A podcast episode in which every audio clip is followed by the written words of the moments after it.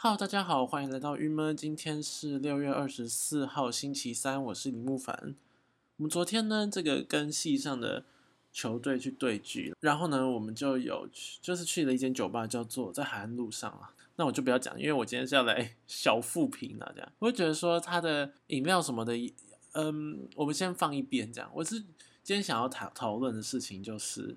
我觉得很多店家会很喜欢大家帮叫他们说打卡加会员，然后怎么样子，样得到优惠或什么。好像对于说他们有出现在脸书上、出现在 Instagram 上面是一件很重要的事情。像是我之前去有可能，哎，叫什么地方唱歌啊？台南，反正就是去一些那种给学生去唱歌的地方，他们也会说希望大家打卡这样子。我就觉得，我今天想讨论打卡这件事，就是好像是在现在社会里，好像你要。就餐厅做打卡、做评比是一件很重要的事情，但是呢，我觉得重点应该还是放在说你有没有把食物做好吃，跟整个服务是不是好的。因为如果说你的这个环境什么也不怎样，然后你服务也不怎么样，食物也不怎么好吃，大家其实打卡完还会把那个打卡删掉，对不对？就吃完就，而且大家的打卡内容也不会去不知道拍什么，或者说他拍了之后，别人看到也不会因为这样就特别想再来这里。对不对？然后我会觉得重点应该是你的那个食物应该要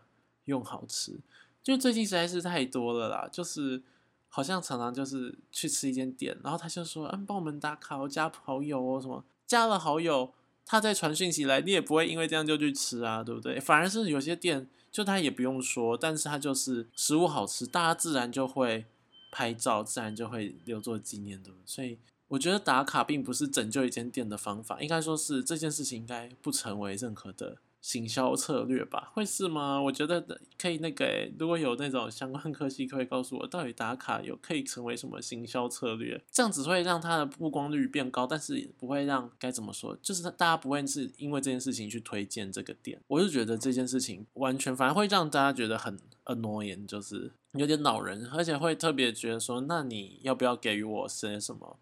比较好的优惠，或是说，那你是不是应该要提供更好的服务啊，或是做什么？可是其实这些东西是对他们来讲，他们的重点应该还是要把最基本的东西用好。而且大家对他的期待值，就因为这个打卡而增高之后，然后看到这个现场，就会发现哦，其实还好，然后就会嗯，反而更加扣分吧。我觉得，对啊，这是我自己觉得说，哦，一间店真的是。好像经营现在很长就会这样说诶，或者说现在办活动就会说要办一个粉砖。可是说实在，一个活动如果真的很棒的话，他没有粉砖，大家也会也会去口耳相传的传出去啊，是吗？好像太依赖那种网络上的一个流量或什么。而且好，我觉得粉砖那件事例外，但是这个打卡这件事我真的很有感诶，就像是如果说去 KTV 唱歌什么，然后他叫你打卡，然后过了不久。谁谁会一直让这个打卡资讯留着，或者说，即便你留着，会有人去看吗？好像我觉得好像也不太会有人，就是在点进去你的这个页面里看这样。这个东西到底有没有效啊？如果说真的没效，还是它是要像那个就是什么饮料或是植入性行销那样，就让你一直不潜移默化的感受到，到最后你就会觉得 OK 去这家这样子，或者说哦，我好像有看到谁谁有来喝过哦，好这样好像就比较合理。但是我觉得这还是一个负效果诶，而且昨天这间店很有趣，并不是一个负评啦，蛮有趣。我觉得以后大家这些店家可以考虑一下学习，就是因为海岸路上呢，他在开海岸路上，然后他自己的店面我觉得蛮小的，就是他应该塞不下什么厨房啊什么的。可是他是卖酒吧嘛，然后他还是还兼卖一些食物们这样，他的就会卖炒饭、炒面。但他的炒饭 炒面是跟那个附近的便当店还是什么的，是去买这样。哎，我其实觉得很聪明哎，就是整条街他们是有所互动的，你懂吗？就是还可以说，哎，他的菜单就列很多食物这样。然后呢，其实说不定是不同家店呐，等于说他就会去这个街上，他就跟大家说好，所以拿一些食物从哪一间店来买这样，然后来这边买。我觉得实在是蛮 聪明的，我觉得可以考这这一招还不错。虽然说不定其实很常见，但而且他很做的很分明，就是他就会告诉我们说啊，那个我等下去帮忙叫，就他在字句之中就告诉我们说他的这些东西是他去隔壁点来的这样子，觉得蛮好笑的。然后他的炒饭上来的时候呢。它那个造型是就是便当盒型，就是还要把便当盒倒扣，也是可以啊，也是一个造型，对不对？我觉得还蛮可爱的。而且这样子的话，那个炒饭就会是好吃的，因为酒吧要怎么炒出好吃的炒饭，是不是比较困难？所以反而是炒饭很惊艳，这样感觉炒饭好像蛮好吃的，可惜我都不没有吃到这样。然后哦，我昨天还那个，我昨天还吃了台南的夫妻肺，对，你看，像台南的夫妻肺片，他就没有叫我一定要打卡，但我就是会在那边拍现实动态啊，就会觉得很好吃啊。台南的夫妻肺片也蛮好吃，但是它是走什么？我觉得它好吃，最好吃的部分是它的酸白菜锅，实在是很好吃。它的酸白菜，我好久没有吃到这么这么够酸的酸白菜哦。它的酸白菜锅是那种肉片放进去煮一煮会变红色，会变红肉的那种酸白菜，酸味十足诶。反正就觉得这个酸白菜实在太好吃了，所以我就跟他说：“那那个加锅底的时候，可不可以帮我加一些酸白菜？”然后他就两眼睁大瞪着我说：“哈，加酸白菜吗？”我说对，然后他就加了酸白菜的时候，他还只拿，就是他就拿一个小碗，然后里面装了一些些酸白菜，然后加进锅子里。后来我们就我觉得是有道理的，就是说那个酸白菜实在是太酸了，整锅现在就因为那个酸白菜变得超酸这样。那整锅其实只要放这些酸白菜，然后再放高汤，其实就是整锅的味道。所以说实在就是它是一个很重口味的味东西耶，它并不是说靠高汤里面还有任何的调味料，就是靠酸白菜的酸。去逼出整锅的味道，好吃也是合理的，但就是它真的是很酸呢。它酸到什么程度呢？就我们在放高丽菜进去，那些高丽菜也变酸菜这样，好好吃哦！天哪，台南的夫妻肺面很适合吃它的酸菜锅，它麻辣锅也好吃啊，但就是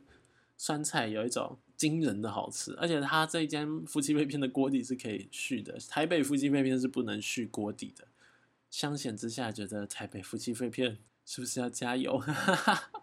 我对于那个火锅店呢，可以续锅底是一个原本会认为是一件应该就是它就是应该要可以续啊，对不对？是不是太 OK 了一点？那个酸白菜锅实在是太惊艳了。昨天大家有可能有听到就是这个嘉兴的访谈，因为他应该我剩下一集两集，对，反正因为我昨天真的是有点赶，我昨天一早好像我想一下哦。我昨天九点的时候就去学校，然后我们就开始忙一些，就是要准备作品最后一次的期末评图，然后评完之后，嗯，就是已经六点了，就是该怎么说，这是一个没有中途休息的，所以说我也没办法回家录音，对不对？我就只好就坐在教室后面，赶快剪一剪这个这个 podcast。但我就发现呢，昨天那一个，因为它其实只是其中就整个访谈里的一小部分了，然后。它还有一个，就并没有那么，就还没有完结，因为其实那一篇是还蛮长的，后面其实还有真的蛮多东西。但因为我就觉得，嗯，现在我的一集大概会从原本半小时就缩减成在十五分钟左右，所以想说不行诶，这样我，而且我也没时间再剪下去，对不对？我就赶快去后面录了一下这个结尾，而且没想到呢，因为我不敢录了之后又听，然后再录什么，因为毕竟呢还是在上课途中。所以就匆忙的录完，然后就把赶快就出来。可我就发现，哎，后面那段结尾的声音实在是跟平常的我好像差蛮多的。因为我凑我凑很近啦，所以我不知道哎，反正就是大家有可能要见谅一下。昨天的声音品质真的是唯一一天就是非常的难以掌控这样子。然后因为我最近真的是在家里，现在是一个很混乱的搬家的一个过程。我家现在到处都是。显而易见的灰尘，然后我已经没有心思去再清它，因为我想说，我先把所有东西先搬好，先整理好，先装箱，然后呢，接下来就是一次全部一起整理，一就是全部一起的打扫，这样好像比较合理，这样子，所以有可能要再等等到明天这样，真的是我的期末这个礼拜啊，被压得非常非常紧，这样，我自己的问题吗？我应该上礼拜就要开始寄这些包裹，但就是不小心一拖就一拖再拖，一拖再拖，就是好像没到最后一刻就没有做出这件事情。那这可以跟大家说，就是说如果以后大家有要搬家或者要搬什么的时候，其实是可以请这个呃，这叫什么邮局，他们有一个到府收件的这个服务。我现在就在等倒数收件的那个到府收件的这个邮差呢来我的家帮我把。东西搬走这样子就好，他只要搬到家门口，然后他就会帮忙搬上车之类的。然后他说一个行李就不要超过二十公斤，可是我其实不知道二十公斤多重诶，这样。反正就是我觉得大家可以可以推荐大家这个这个这叫做什么这个管道啦，这样真的会方便非常多这样子。呃，我就要来 继续收拾我家。我跟你说，真的是现在就是期末的一个非常赶的状态，这样子。我觉得更加的的问题是，就是其实原本上一周是很感伤的，但是我这周就是因为实在太忙了，整个感伤不起来。我就是回到家，然后就要一直收东西，而且我发现我开始收东西之后，我没有办法好好睡觉，因为我一睡就是躺到床上。我就会想到说，哎，那些东西可以怎么样收成一箱，然后哪些东西可以怎么样安排之类。说实在，就是点点的，有一点点的吃力啦。就是 我现在的生活步调就是非常非常的紧凑，然后复杂，然后跟一堆事情卡在一起这样。唉，真希望这件事赶快结束。嗯，不会，它就会有一个终结点，就是这个礼拜五就会结束了这样。好，所以说我们就是 好好撑过，就是大家就是请多包涵。